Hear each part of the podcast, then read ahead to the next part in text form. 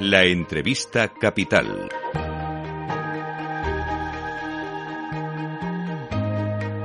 Luis Vicente Muñoz.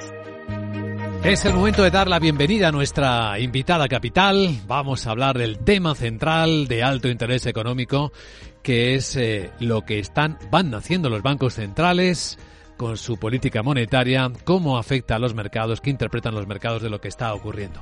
Saludamos a Elena Domecq, que es vicepresidenta de JP Morgan Asset Management para España y Portugal. ¿Cómo estás, Elena? Muy buenos días. Hola, buenos días. De todo lo que escuchaste anoche decir, porque hacer poco, ¿no? No ha tocado nada, el presidente de la FED, a Jerome Powell, ¿con qué idea te quedas?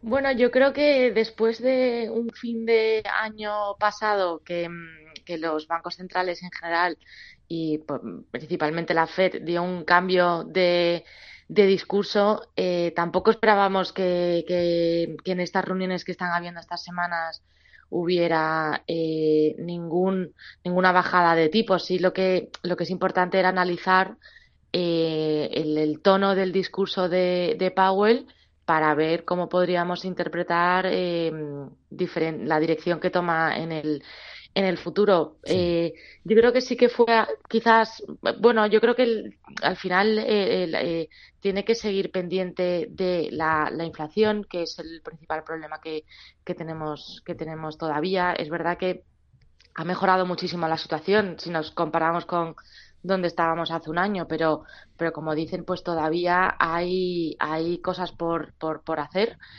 todavía queda para llegar a ese objetivo de, la FED de una inflación de en torno al, al, al 2%. Y, y, de momento todavía pues eh, eh, siguen la, la, economía también sigue mostrando fortaleza em, así que bueno pues Powell yo creo que eh, retrasó esas expectativas de, de bajadas y, y, y, veremos cómo, cómo, cómo, cómo evoluciona el día de hoy en cuanto a noticias de la interpretación de ese mensaje. Sí, también de los datos de inflación en Europa. Hay reunión del Banco de Inglaterra. Mucha gente se pregunta quién va a ser el primero de los grandes bancos centrales en bajar los tipos de interés. Pero bueno, tampoco tiene mucho sentido ese, esa carrera, ¿no? Porque los grandes lo harán en algún momento de este año. Parece que el consenso está a partir de la mitad, ¿no? El, el mercado está, eh, eh, eh, la estimación del mercado es que hacia mitad de, año efectivamente haya bajadas de tipos de interés, sobre todo por parte, por parte de la FED y luego seguirían el resto de, bancos, de bancos centrales. En nuestra opinión, esa visión es optimista.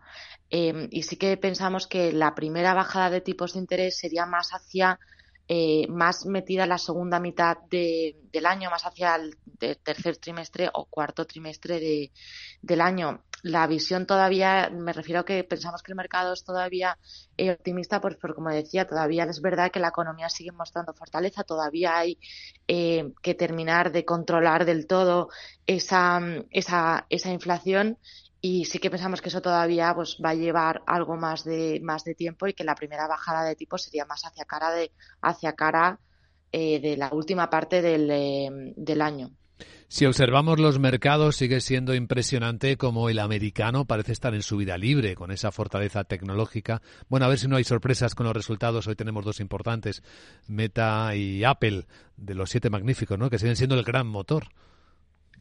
Eh, la realidad es que además están, siguen mostrando resiliencia, siguen mostrando que los datos por lo general eh, están siendo están siendo buenos eh, eh, y eso pues está sigue dando fortaleza a la, a la, a la economía. Por lo general se están viendo cómo pues estas compañías siguen siguen ampliando márgenes eh, siguen introduciendo las nuevas tecnologías eh, que hablamos que hablábamos tanto el año pasado como inteligencia artificial siguen utilizando y siguen eh, siguen teniendo beneficios beneficios que, que se están ampliando con lo cual bueno, pues yo creo que estas compañías, eh, eh, yo creo que bueno, hay que habría que analizar cada, cada una de ellas porque son son todas, son todas diferentes, pero por lo general parece que están teniendo buenos, buenos resultados y el mercado americano, eh, pues lo que decía, sigue, sigue teniendo muy buen comportamiento. Y además lo que estamos viendo es que esas, esas, esos beneficios eh, que, a lo, que a lo mejor durante el año pasado veíamos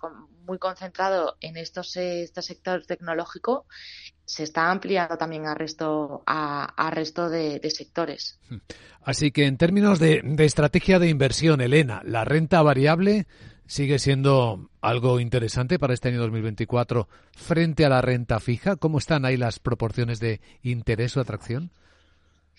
Nosotros en, las carteras multiactivo, ahora mismo, y es el último cambio que hicimos en las, en las carteras, es sobreponderar ligeramente la renta variable frente a la, frente a la renta fija. Y es que realmente en el escenario que, que dibujamos, donde lo que esperamos es eh, que siga habiendo eh, crecimiento a nivel global. Es verdad que a lo mejor no tan positivo como fue el año pasado y que sea algo a un ritmo algo menor, pero en líneas generales que siga habiendo crecimiento a nivel eh, global más discreto que el año pasado, pero en terreno, en terreno positivo. Una inflación que poco a poco se va desacelerando y conseguimos alcanzar esos objetivos de los bancos centrales y un entorno donde los bancos centrales van a bajar tipos de interés, pues es que en este entorno tanto la renta variable como la renta fija tienen motivos para, para hacerlo para hacerlo bien.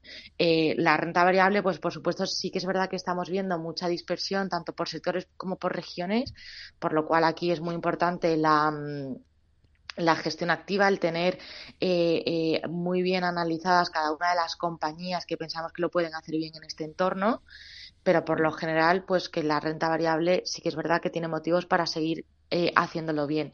Y la renta fija ya lo llevábamos un tiempo hablando. La renta fija eh, los eh, han vuelto, es verdad que el año pasado acabó siendo volátil y el año acabó positivo para la, para la renta fija, pero este año pues, seguimos los niveles de TIR que tenemos ahora mismo.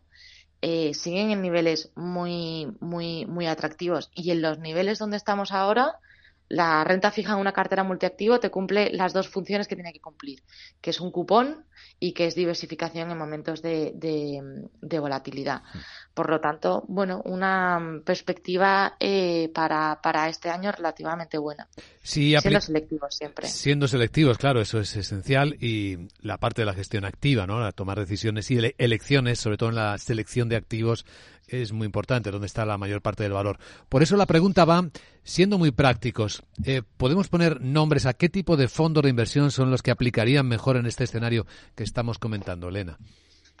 Pues desde el punto de vista de renta variable, eh, hablaría del JP Morgan Global Select, que es un fondo de renta variable eh, global de, mejores ideas, donde lo que se basa es en buscar aquellas compañías que tienen el potencial de hacerlo bien a nivel mundial y, esto mm, de la mano de equipos de analistas que conocen a la que llevan toda su vida analizando eh, compañías y que conocen muy bien las eh, cada una de las cada una de las compañías y desde el punto de renta variable de renta fija perdón eh, hablaría de renta fija de gobiernos europeos que en ese caso pues podría ser tanto el JP Morgan EU Government Bond Fund como su equivalente de corta de menor duración, que es el EU Government Euro, Euro Government Short Duration.